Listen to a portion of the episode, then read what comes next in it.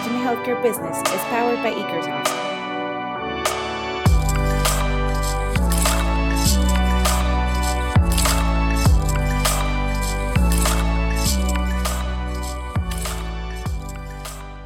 Hola, bienvenidos nuevamente a este podcast de Ikersoft que hemos llamado Remind Healthcare Business, en el que platicamos con gente de la industria hospitalaria y de la salud para ver cómo podemos entre todos mejorar esta industria que a varios nos apasiona. Hoy está con nosotros Eduardo Berbonen. Eh, él es director de operaciones en hospitales MAC en México.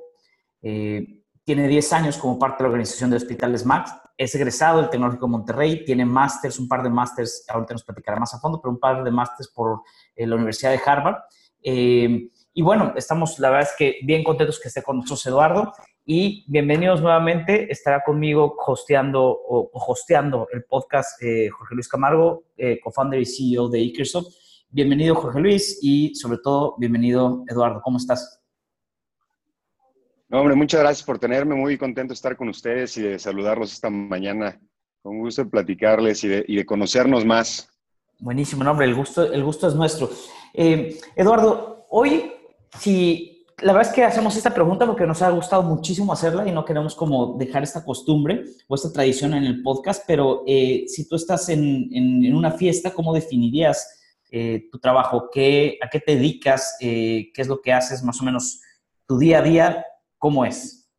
Si fuera en una fiesta, plasmado en una fiesta, yo sería el que se encarga de que todo lo de la fiesta esté funcionando bien, que la música esté sonando, que las, que, las bebidas estén saliendo de la barra, que los clientes, que los, perdón, los invitados estén contentos. Esa es mi, chamba principal en, en Hospitales MAC trasladado al panorama de una fiesta.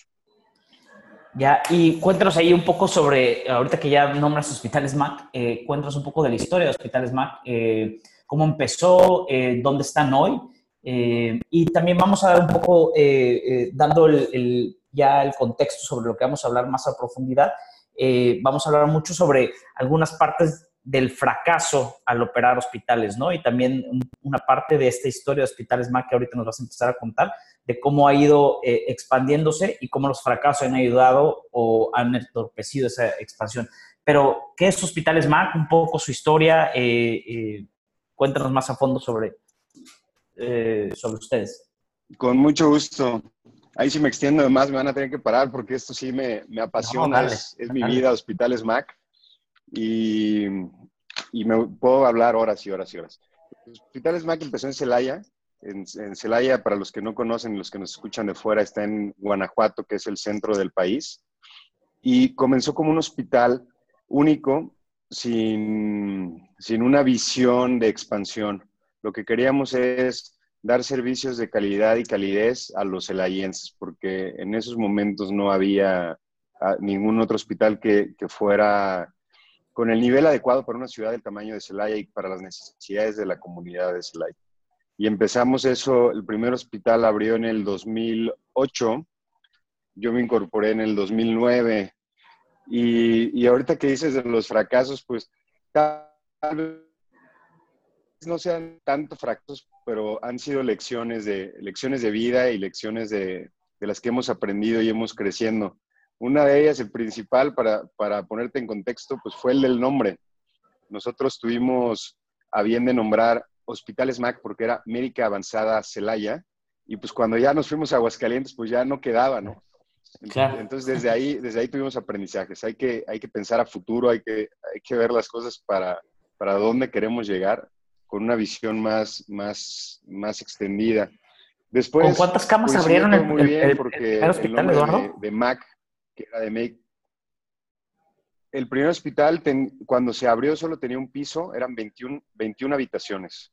Las camas sensibles las cuenta diferente cada, en cada país, eh, dependiendo el tipo de egresos de los, de los pacientes, etcétera, pero, pero para fines prácticos, 21 habitaciones. Ahorita tenemos 40 y tenemos otros dos pisos para, para seguir creciendo. Ahí sí tuvimos la visión de dejar preparado para el futuro, nada más el nombre nos falló. Ya, bien, bien. Bueno, y, perdón, te, interrumpí, me decías, eh, entiendo que después fueron Aguascalientes, fue la, segunda ciudad que, en, la que estuvo Hospitales Mac, ¿cierto? me, me, estabas platicando ahí. Sí, la segunda ciudad donde fuimos fue, fue Aguascalientes, entonces ya el nombre ya no nos quedaba. Y, nos dimos una, una, tarea bastante puntual de buscar un nombre para, para usar esa sede Celaya que nos siguiera representando y que transmitiera lo que somos. Después de mucho darle vueltas y mucho pensar, llegamos a la conclusión de que queríamos ser médica avanzada contigo, porque nuestra misión es ser para todos, estar ahí contigo en las buenas y en las malas. Cuando estás contento que nace tu bebé o cuando nada te vas a ir a, a, dar un check-up, pero también en las malas cuando estás sin necesidad de atención médica de calidad. Y por eso ahora nos llamamos Médica Avanzada Contigo. Sigue siendo el MAC, pero ya ahora sí jala, jala en cualquier ciudad que estamos sin, sin limitarnos a Celaya. Ya, buenísimo. Oye, Eduardo, yo justo era un tema que quería cubrir contigo, ¿no? Que con cualquier negocio nuevo, uno lo empieza y empiezas con una serie de especulaciones contra tu visión de dónde crees que va a poder terminar o no. Pero la realidad es que, o sea, muy pocas veces eh, todo sale de acuerdo al plan y hay que ir improvisando y ajustando y demás, ¿no? Entonces, tengo, eh, ahorita nos contabas esto, ¿no? ustedes cuando empezaron, empezaron con esta visión de vamos a hacer algo para Celaya. ¿En qué momento, y, hoy en día ya están en siete ciudades, ¿no? ¿En qué momento, crees que hubo un momento como de pivote donde ustedes dijeron, creemos que queremos cambiar nuestra visión para, para ir más allá que ser, que, que, estar en una ciudad? O sea, ¿hubo ese momento como de pivote o fue algo muy orgánico y gradual que los llevó a abrir la siguiente ciudad de Aguascalientes y luego la siguiente y luego la siguiente? Fueron una serie de factores. Aguascalientes se presentó como una, una oportunidad que no esperábamos y, y, el director, que es el licenciado Miguel Curi, tiene una visión muy, casi, casi tiene bola de cristal y, y ve el futuro, ¿no? Es, su visión es impresionante. Y él tomó la decisión de, de, aventurarnos en esta historia de Aguascalientes. Y una vez estando en Aguascalientes y teniendo dos, dos hospitales, ahí fue el momento del pivote en el que dijimos, ¿por qué limitarnos a dos si podemos llevar eh, salud a más ciudades, a más gente? Fue ese, ese momento trascendental, cuando una vez que tomamos eh, la operación del Hospital de Aguascalientes.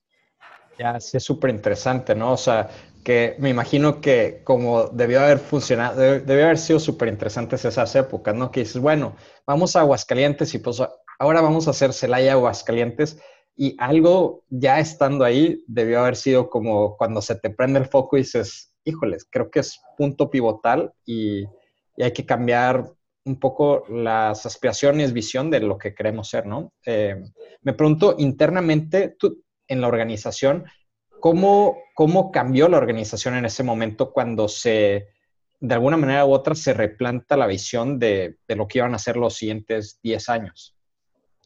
Sí, es muy interesante lo que comentas porque fueron unos cambios medio drásticos. Nosotros vivimos, decimos que vivimos con prisa porque nos dimos cuenta que más gente necesitaba más servicios de calidad que no podían llegar la gente de Irapuato se tenía que ir a León o se tenía que ir a Querétaro o se tenía que ir a Celaya inclusive porque no había un hospital grande en, Irapuato.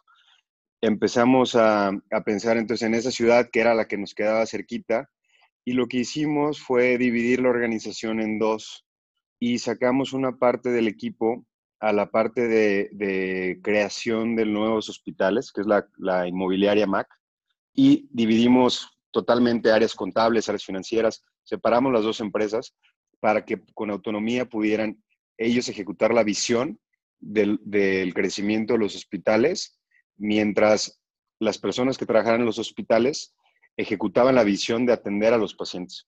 Entonces ese fue el primer cambio organizacional duro que, hicimos, que nos costó trabajo, nos quedamos sin gente valiosa en, en, una sección y las mandamos para otra y viceversa pero fue, fue lo que nos em, dio el empuje a, dividir las tareas y a empoderar a la gente para que en verdad los que estuvieran haciendo construcción fueran dedicados a la construcción y no los estuviéramos brincando en las dos, en las dos áreas. Eso fue un punto muy importante que, gracias a Dios sirvió porque fue un riesgo que tomamos al, dividir la, al personal que teníamos, al equipo de trabajo que, que teníamos, que nos ayudaba en las dos cosas al mismo tiempo, ¿no?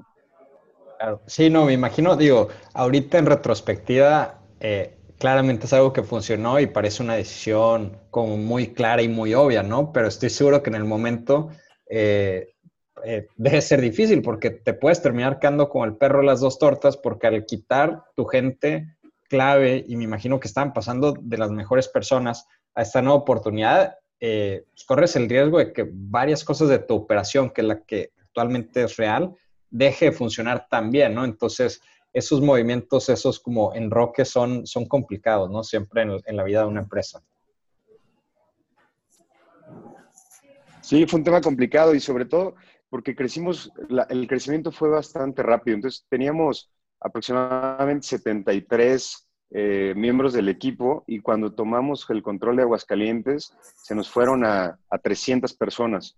Y luego cuando empezamos Irapuato, pues ya teníamos ya teníamos que iban a ser otras 150 más y ir colocando a las personas clave en los puestos importantes fue algo complicado y, y, si me dejaras decirlo así tan brutalmente, una lección de vida, porque luego te das cuenta que las personas que tú quieres que crezcan, porque les tienes pues muy buena voluntad, porque se han mostrado con las capacidades, y las creces a un puesto más, más, más arriba de sus capacidades, en lugar de hacerle un bien, les haces un daño.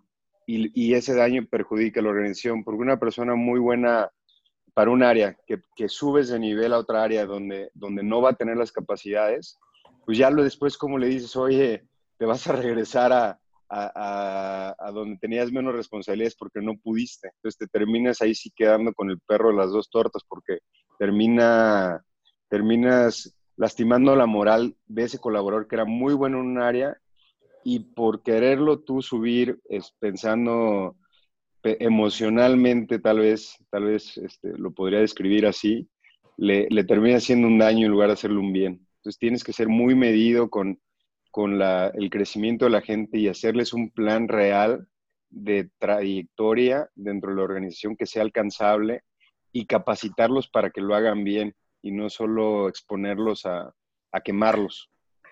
Claro, es un tema bien complejo. De hecho, creo que ese fenómeno eh, lo he escuchado que, le llaman el, Peter Principle, ¿no? Que es cuando, cuando vas eh, promoviendo a alguien eh, en una organización y hasta que llegan al punto donde esa última promoción de su nuevo rol ya no la pueden cumplir pero luego son temas bien complejos porque una vez que alguien falla en esa posición, él era excelente en una anterior a esa. Y si no tienes la cultura correcta en la organización, em, tal vez la única vía es para afuera, ¿no? Porque es, es, complicado hasta moralmente decir, oye, fallaste en ese, pero déjame te regreso, ¿no? O sea, te hago un demotion, ¿no? Entonces, los demotions creo que no son tan comunes en todas las organizaciones y moralmente es complicado. Entonces es algo bien complejo, ¿no? Porque a veces no te enteras que alguien va a fallar hasta que lo pusiste en la posición y una vez que ya falló es difícil regresarlo a su posición antigua, ¿no? Sí, exactamente, porque aunque sí les si ellos pudieran hacer el demotion, pues moralmente ya se encuentran golpeados. Claro. Y es, y es que volver a sacar de ese, de ese bache. Entonces sí hay que ser muy conscientes en las capacidades de, nuestro equipo, pero sobre todo yo creo que el aprendizaje de aquí es que los podemos hacer que lleguen hasta el puesto que quieran llegar, pero les tenemos que dar el acompañamiento y la capacitación adecuada desde el principio en un plan muy bien planteado para que en cada puesto que van llegando sean excelentes y estemos seguros que van a tener las capacidades y no los, no los lastimemos por tratar de ayudarlos a crecer. Me gusta. Eduardo, eh, ahora nosotros tuvimos una conversación previa a esta, a esta, grabación y la verdad es que me llamó mucha atención un par de cosas que, charlábamos eh, eh, hace un par de días cuando, cuando hicimos esa conversación y era este tema de fracaso y expansión. Y em, mi pregunta va hacia, esta, hacia, hacia este sentido. cuando nosotros queremos eh, crecer la empresa, hay un miedo a fracasar, ¿no? Y fracasar y miedo son palabras que siempre van juntas, ¿no? Tenemos el miedo al fracaso. Entonces, eh, poniéndome hoy en los zapatos de, un director hospitales que nos está oyendo y que tal vez tiene como esta ilusión o esta aspiración a expandirse, dice, y eh, tengo miedo a fracasar. y Y básicamente, eh, escuchaba ahorita que decías, la segunda ciudad a la, que, la que decidimos ir fue Aguascalientes, pero después de Aguascalientes vinieron eh, otras ciudades más hasta tener siete hoy actualmente.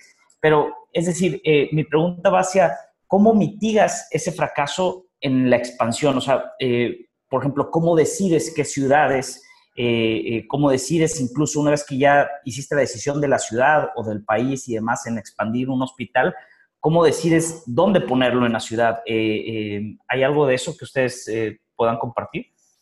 Sí, con mucho gusto. Y bien importante, bien importante este tema que lo mencionas. Creo que el fracaso es algo que todos lo tenemos y todos lo vamos a experimentar muchas veces en la vida. Y no debería ser un factor de miedo, sino debería ser un factor que nos haga tomar decisiones con precaución y tratarlas de plantear lo mejor posible antes de exponernos a un fracaso que pueda ser contundente pero en la vida siempre van a haber esos pequeños fracasos que nos harán aprender y nos harán seguir, seguir creciendo. En el tema de, la expansión que, preguntas puntualmente, sí tenemos un, modelo, pero igual pues no, no, nacimos sabiendo cómo íbamos a crecer y no, no teníamos un modelo matemático que nos dijera, bueno, ya vas a crecer, Hospitales Mac, te entrego aquí el sobre con el modelo matemático que tienes que seguir para, tu expansión. Lo tuvimos que diseñar, lo tuvimos que diseñar nosotros y pues aprendimos en el camino. Ahorita el modelo que usamos es un algoritmo interno en el que tomamos en cuenta varios puntos. Unos de ellos son eh, la población de la ciudad, la capacidad económica, el crecimiento que ha tenido en los últimos 10 años, cómo se, ve, cómo se ve su tendencia de crecimiento. Tomamos en cuenta hospitales, competencia, si hay, si hay necesidades de salud en esa ciudad, qué tanto porcentaje tiene seguro y qué tanto porcentaje no tiene seguro. Nosotros tratamos de llegarle a la más gente posible. Entonces, para nosotros esos puntos son críticos porque con nuestro esquema de precios justos buscamos a ese mercado que no está bien atendido eh, o, por hospitales más chiquitos que no tienen las capacidades o por hospitales que son inaccesibles por el tema de, de costos. Entonces, todo ese algoritmo lo metemos en la licuadora y luego vemos qué ciudades se apegan a ese algoritmo. Y una vez que, encontramos las ciudades, hacemos un estudio de mercado que nos ayude a hacerlo un tercero, experto en esa ciudad, y de ahí tomamos, tomamos como base para buscar los, los terrenos en las zonas que, encontramos. Pero no es solo escoger la ciudad, sino es una vez que escogiste la ciudad, cómo vas a ejecutar el plan de acción. Te voy a platicar este, brevemente aprendiendo de los errores, ¿no? Y para que alguien no, no, no, le pase que nos esté escuchando esto, yo creo que un punto muy importante que te hace no fracasar es tener humildad. Uno tiene que tener la humildad de decir, hay alguien que lo está haciendo mejor que yo y aprender. Uno tiene que tener la humildad para decir, me estoy equivocando, tengo que reconsiderar. Y tenemos que tener la humildad para escuchar a los demás y de ahí tomar decisiones ya, ya medidas una, historia en la que a lo mejor nos faltó un poquito de humildad fue cuando compramos el hospital de Aguascalientes, que nos sentíamos nosotros pues los meros meros, ¿no? Un hospital en Celaya exitoso, pensando que todo lo que estábamos haciendo estaba bien y cambiamos muchas cosas que luego nos dimos cuenta que ellos ya las estaban haciendo tal vez hasta mejor de lo que nosotros habíamos contemplado. Y eso nos dio una lección de vida tan grande que ahorita lo primero que hacemos cuando vamos a, tomar una operación es llegar con la humildad de aprender y que la gente que está en la operación nos enseñe lo que están haciendo para de ahí replicar en los otros hospitales si hay algo, alguna práctica que sea mejor y después con esa humildad tomar las medidas para cambiar lo que se tenga que cambiar sin dejar, sin, sin tirar a la basura todo lo bueno que tienen y lo que pueden tener inclusive mejor que, mejor que nosotros. Ya, súper bueno. y esta pregunta nuevamente sobre el tema de expansión, tal vez la, la debí haber hecho antes, perdóname, pero eh, ¿cuándo es el momento indicado para, para expandirse? O sea, eh, nuevamente, o sea, si yo estoy escuchando este podcast y tengo, no sé, en Argentina, Chile, Colombia, lo que sea, tengo eh, una, la intención de, de, formar una cadena de hospitales como la de ustedes, eh, es una corazonada, es una visión, como decías, de alguien que tiene tal vez eh, esta visión increíble de, del negocio, o hay un momento también financiero en el que yo digo, sabes que eh, es el momento de expandirme o tal vez el mercado me lo está pidiendo. ¿Recuerdas tú, no sé, alguna reunión en la que dijeron, este es el momento de expandirnos? Sí, hemos tenido varias y, lo platicamos seguido. No, no, es una de una reunión y vamos a, crecer y hasta donde podamos parar, sino que tenemos eh, sesiones periódicas en las que platicamos a dónde vamos, cómo vamos y qué es lo que queremos hacer. Yo creo que en el momento en el que uno tiene que pensar en expandirse es cuando uno, se, uno ya tiene organizado el negocio y se da cuenta que puede llevar ese bien que está haciendo con el negocio a más gente, sin perder el negocio que ya está llevando. Yo creo que ese es el punto crítico administrativamente y organizacionalmente, porque dicen que el que mucho abarca poco aprieta, entonces tiene que estar listo la organización para poder seguir abarcando y seguir cuidando lo que ya tiene, sin, descuidar las, operaciones de los otros hospitales, en este caso, de los otros negocios. Yo pienso que ese es el, punto crítico de, manera organizativa. Y en el punto financiero, pues tenemos que cuidar mucho los flujos y tenemos que tener esa, esa humildad también financiera para darnos cuenta de cuánto estamos dispuestos a, arriesgar y cuánto le vamos a sacar a un negocio que está funcionando para meterle a otro que tal vez sea incierto, ¿no? sobre todo con la primera expansión. Entonces, esa, esa introspección y ese análisis a detalle de nuestras capacidades y de medir las fuerzas de la organización en temas de, equipo, de, equipo humano, de equipo de personal y en temas financieros es, es fundamental. Oye, Eduardo, tengo una pregunta, es como un poco tal vez una mini tangente, pero, pero me da curiosidad, ¿no? Entonces, em, en nuestro caso, por ejemplo, en la fase en la cual nosotros estamos, eh, a veces para, para tener como ciertas estrellas norte, ¿no? De, de, para dónde ir o, qué hacer y qué no hacer.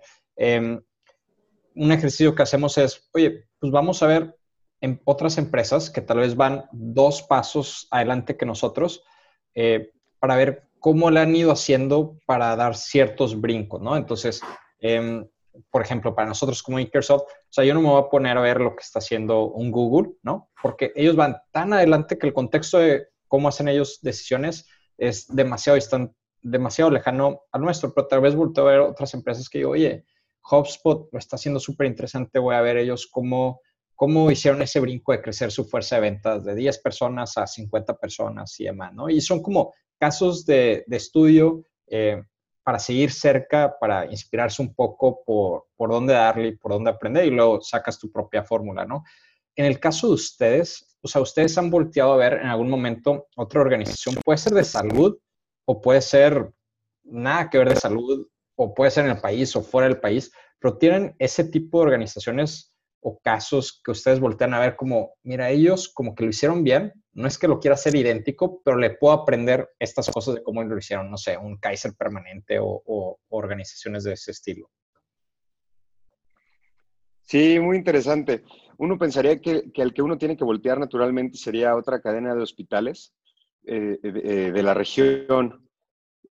Nosotros respetamos mucho la competencia y, y, nos motivan a seguir creciendo, pero hemos tratado de ser muy diferentes y lo que hemos volteado a ver como, como nuestras estrellas norte, que, qué palabra tan, tan buena utilizaste, han sido hoteles, cómo hacen el servicio al cliente los hoteles, porque al final del día un hospital es un, es un hotel con atención médica, que tienes que, preocuparte por la hospitalidad de tus clientes, de tus, de tus pacientes, de sus familias, de los doctores y, no tienes que olvidar esa parte de, hospitalidad.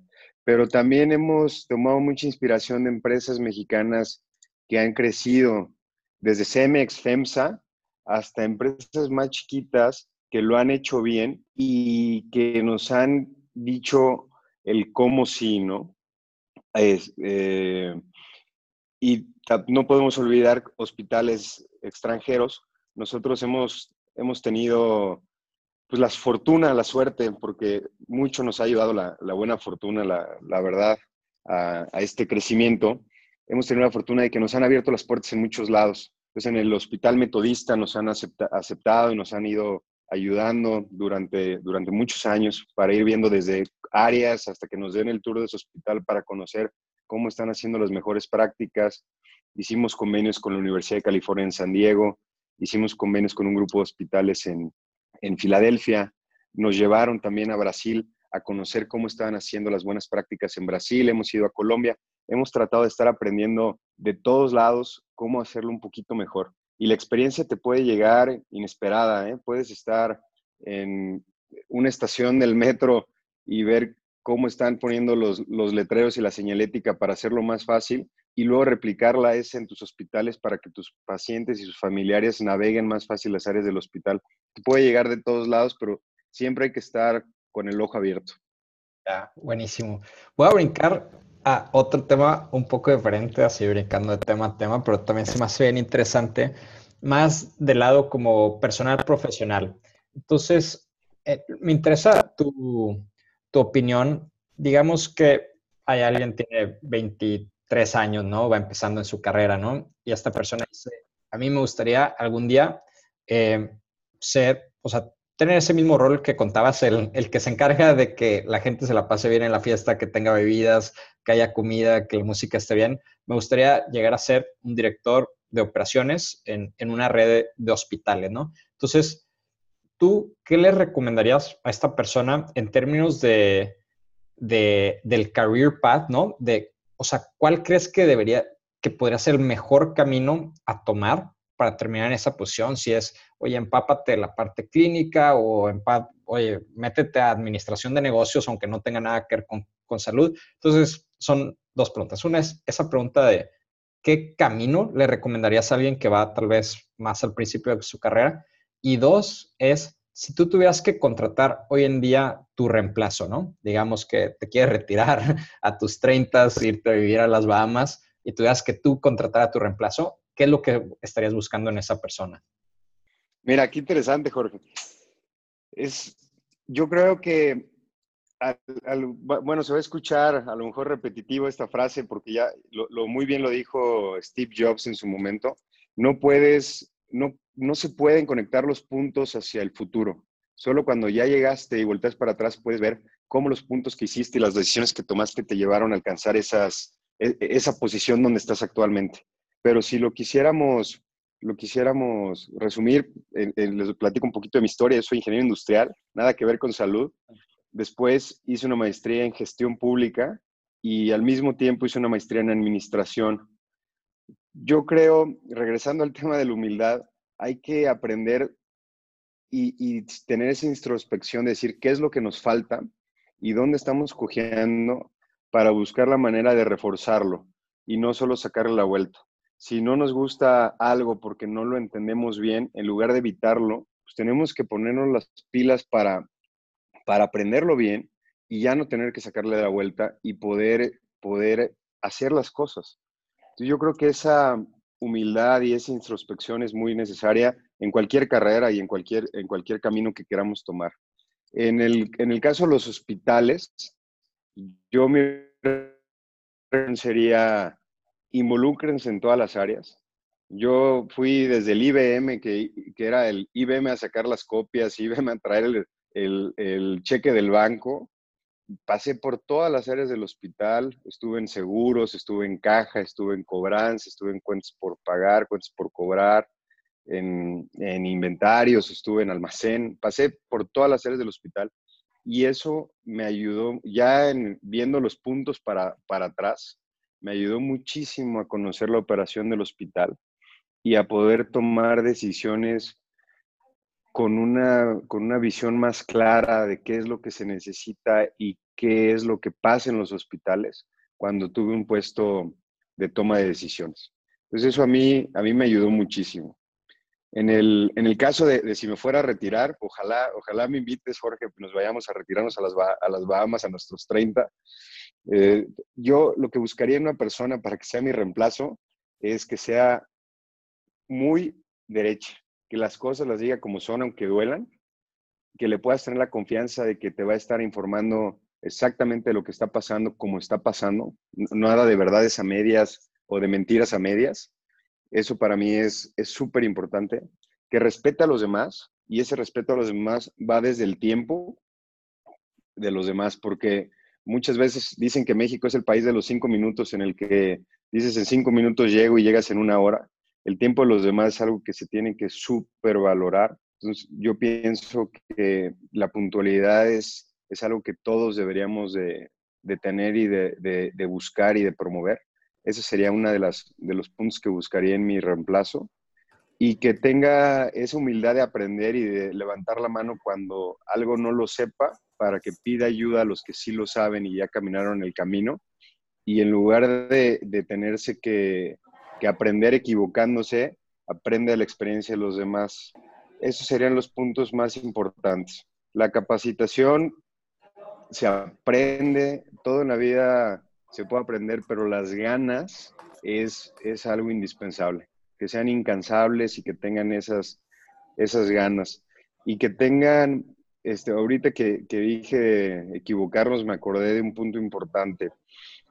Creemos nosotros en Mac que, que nos vamos, sabemos nosotros en Mac que nos vamos a equivocar, pero la manera de cómo nos vamos a equivocar es algo que nos ha ayudado a crecer porque nosotros nos equivocamos juntos. No se equivoca Eduardo, no se equivoca, no se equivoca Miguel. Mac es el que se equivoca y todo Mac es el que saca adelante el barco.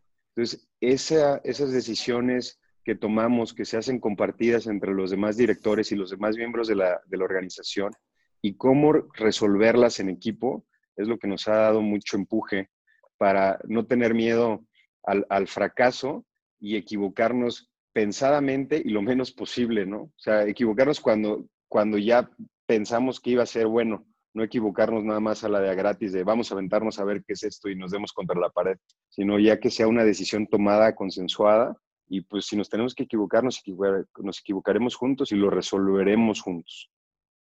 Es súper interesante lo que mencionas. Con algo que me quedo es, em, mencionas eh, tal vez estas eh, cualidades, ¿no? Que tendría que tener la persona, ¿no? De, de, poder decir las cosas como son, de tener humildad y más, que se me hacen críticas porque creo que lo que refleja es un poco la cultura que tú que, que quieras implementar o impregnar en una organización, para mí tiene que venir de arriba para abajo. Y por eso es, tiene que venir en base a ejemplo, ¿no? Si tú dices una organización, oye, aquí vamos eh, a decir las cosas como son. Y esos son nuestros valores. Pero luego yo nunca digo las cosas directamente. Eh, imposible que esa sea la cultura y los valores que se, que se, adopten, ¿no? Entonces, em, sí creo que es súper importante que las personas que, que, operen, o suena redundante, em, que jueguen ese rol de un director de operaciones, tiene un impacto gigante en la organización de qué cultura terminas formando, ¿no? Entonces, más allá que escoger simplemente contra algunas cualidades en duro, ¿no? De, lo que puede decir el, el CV de la persona es, eh, como sea esa persona, es, es de muchas maneras como va a terminar siendo toda la organización, ¿no? En base ejemplo. Entonces me hace súper importante, ¿no? Em, súper interesante. Sí, Jorge, de acuerdo contigo. Tenemos que predicar con el ejemplo. Claro. No hay de otra. La verdad es que este, lo estaba escuchando también, eh, me parece súper interesante eh, lo que estábamos platicando o lo que estaban ustedes platicando ahorita y podríamos como irnos mucho más a fondo en este tema, pero si me, si me permiten dar nuevamente un salto en la conversación, eh, nosotros en Ikersoft evidentemente nos gusta el tema de salud, que es lo que estamos hablando ahorita, hospitales, médicos, atención primaria y demás, pero tenemos otro tema que, si queremos llamarlo, nos apasiona, eh, que es la tecnología, ¿no? Entonces, sobre tecnología se habla muchísimo de si el mundo ha cambiado gracias a la tecnología y demás. Eso hay como muchísima literatura, muchísimas opiniones y demás. Pero en realidad, em, hablando sobre, sobre el, tema central, si lo podemos decir así, de este podcast, que es el fracaso y demás, nosotros vemos que eh, conforme hacemos, por ejemplo, un cambio o una venta de, nuestro software en un hospital, por así decirlo, eh, el, fracaso tiende mucho al momento de implementarlo, es decir, al momento de la adopción tecnológica. Eh, eh, aún sabiendo que la tecnología nos puede ayudar y es el futuro y demás, ese, ese como barrera humana natural a decir, ¿sabes qué? Esto no me gusta o aquí yo me lo imaginaba de diferente manera y demás, es para nosotros en Microsoft como un reto bien interesante. Pero hablando sobre cualquier tema de tecnología, sea de equipos médicos, o sea de software, o sea de lo que sea, ¿han pasado ustedes, Eduardo, por, por algún fracaso o, tecnológico? básicamente esa es, mi, mi, duda.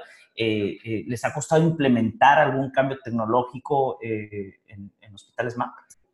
Sí, mira, lo, mencionas como, como que ya lo supieras y, que esté en el récord, que no lo habíamos platicado, pero pues todas las organizaciones tienen una adversidad al cambio, ¿no? La, gente, el equipo de trabajo se acostumbra a trabajar de alguna manera y luego es bien difícil cambiarles, aunque sea, aunque sepamos y sepan que es para mejorar, porque están, estamos moviendo el status quo de la zona de confort. Lo que tratamos de hacer nosotros en MAC es con, un programa de change management que ya tenemos después de haber aprendido en varias ocasiones, que ahorita más, les voy a contar más a detalle. Con ese programa de change management, empezar a sensibilizar al equipo de trabajo antes de hacer cualquier implementación que cambie su manera de operar.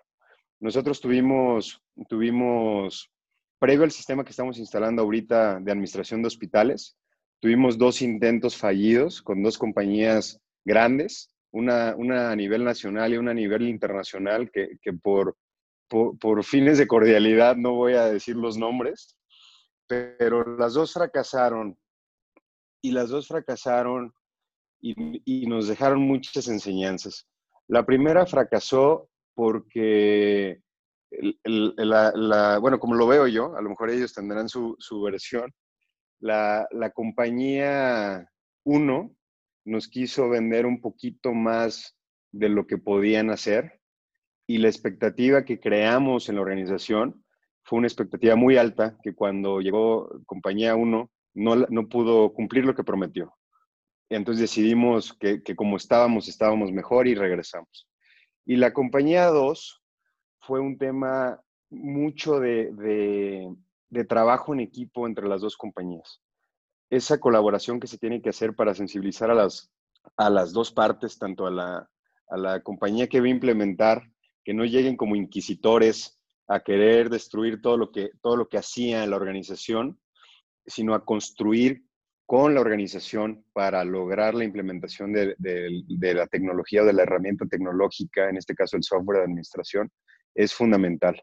Y aquí, en, cuando lo tratamos de hacer, tuvimos problemas de ese tipo y luego tuvimos problemas de, falta, falta de las dos partes de, involucramiento, ¿no?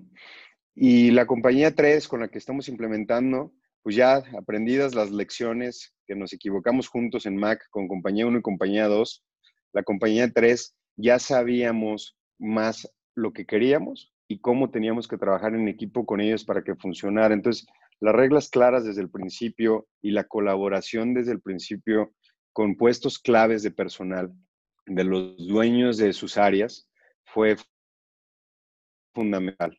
Ese fue el cambio que nos, que nos ayudó a implementar en verdad esta herramienta tecnológica, que ahorita llevamos un hospital de siete y estamos eh, con dos en la, en la, implementación para finales de febrero tener ya tres con la, con la nueva herramienta.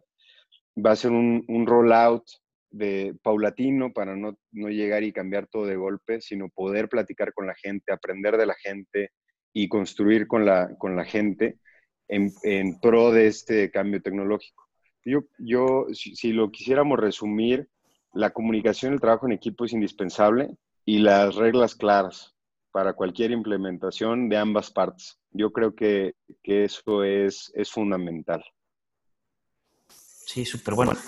En, sentido figurado, lo que voy a decir, y, como una especie de, broma a esto, en Nickerson nosotros, eh, no específicamente en, hospitales más también que sobre el récord, pero nos, ha pasado ser nosotros la compañía 1, 2 y 3 de la que estás hablando, ¿no? Con distintos clientes, quiero decir.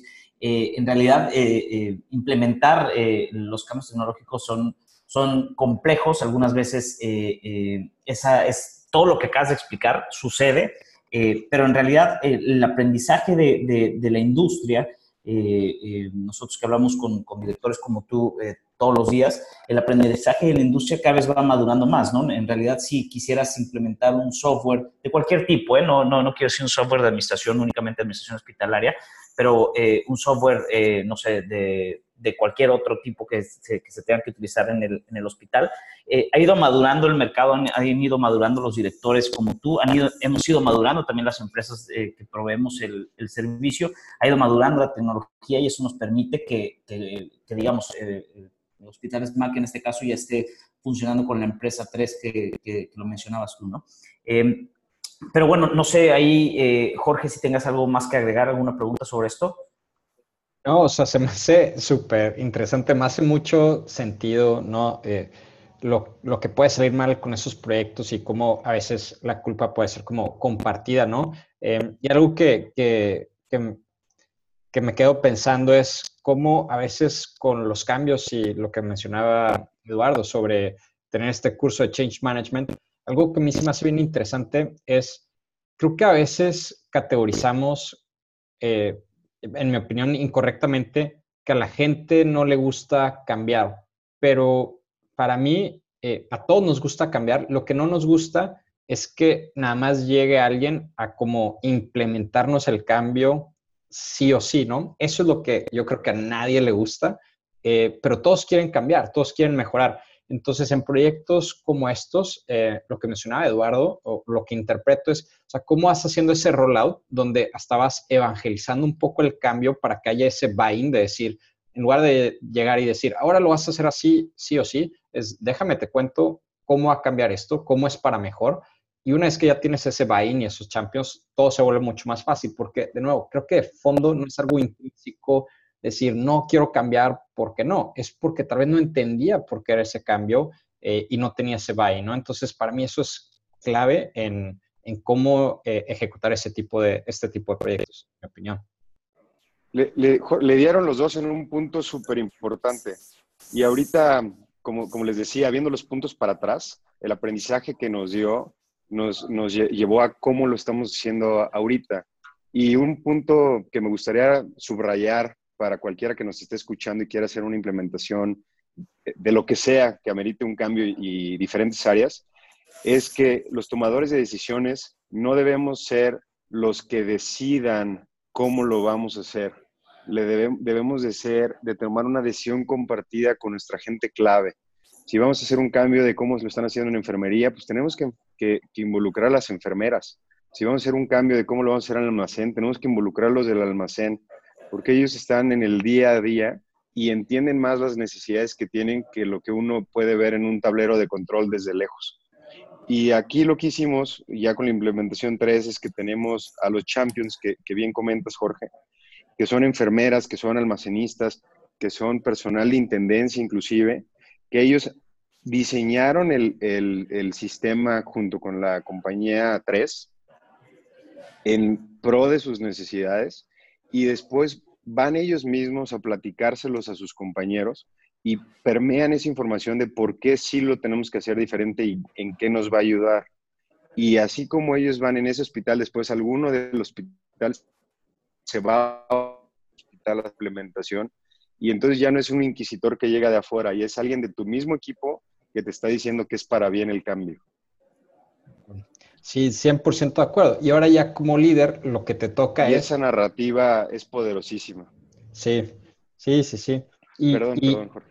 Ah, y, y, lo que digo es, y lo tratamos de hacer mucho en Microsoft, es como líder, lo que te toca es definir las expectativas de el qué, pero el cómo hay que sacar las manos por más de que queramos, ¿no? Entonces, en nuestro caso es decir, oye, a mí me toca decir, oye, debemos de bajar eh, el índice de box que metemos con cada nodo deployment. Ya, y ese es como el guideline que yo, que, me debe de tocar a mí dar. El cómo, yo no debo de llegar y decir, ahora vamos a hacer este nuevo proceso o esto o esto, porque aparte ni voy a ser el, mejor en, definir ese cómo, ¿no? Em, entonces creo que ese es un, un reto de día a día como líder de cómo definir las expectativas correctas y a veces lo mejor que puedes hacer es salir, dar un paso para atrás y dejar a, tus equipos trabajar y ejecutar y decidir. Completamente de acuerdo contigo. Algo que me gusta de, este podcast es que en realidad cada, cada sesión que hacemos con, con, personas como tú, Eduardo, es que eh, eh, siempre aprendemos cosas, siempre queda como algo. Yo he ido haciendo algunos apuntes conforme voy, vamos platicando. Y eh, a manera de cierre también, la verdad es que eh, fui como poniendo eh, palabras conforme íbamos platicando y, hay algo, algunas palabras que, se repitieron, un poco humildad, sinceridad, por ejemplo, equivocación. y todo esto me, me, cerraba en temas como que en realidad la humildad y ser sincero para aceptar que te equivocaste y también para estar dispuesto a volver a fracasar, ¿no? En realidad creo que eso podría englobar mucho el aprendizaje de, esta conversación y también aprovecho, bueno, pues para nuevamente agradecerte el tiempo.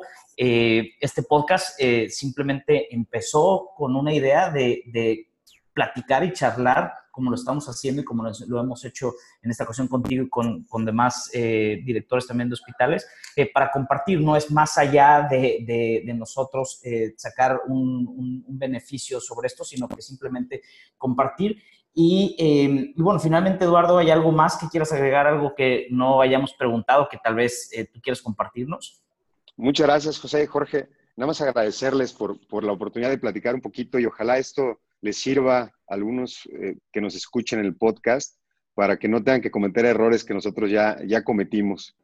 Buenísimo, pues muchísimas felicidades por el camino recorrido. La verdad es impresionante escuchar y aprender de historias como las de ustedes, eh, que aunque hasta para nosotros no ser un hospital, creo que simplemente como empresa hay cosas por aprender que, que son son universales, los puedes llevar a cualquier eh, emprendimiento que tienen. Entonces, eh, muchas gracias por, compartir lo bueno, lo malo, eh, dónde se han equivocado y cómo han corregido. Es súper, súper interesante, súper feliz de tenerte en el podcast y espero que volvamos a poder tener otra conversación en el futuro. Muchas gracias, claro que sí, encantado, el feliz y el agradecido soy yo por la oportunidad de, de comentarles lo que me apasiona y de platicar con ustedes todos estos temas que, me, llenan y me apasionan muchísimo. Perfecto. hombre, Eduardo, por favor, envíale un saludo a todo el, eh, a todo el personal de, Hospitales MAC en las siete sedes que tienen. Eh, un saludo fuerte para ti, un abrazo a todo el equipo directivo de Hospitales MAC, por favor. Eh, y bueno, amigos, si les gustó este podcast, por favor, compártanlo, denos sus comentarios y nos vemos la siguiente ocasión. Muchísimas gracias. Hasta luego.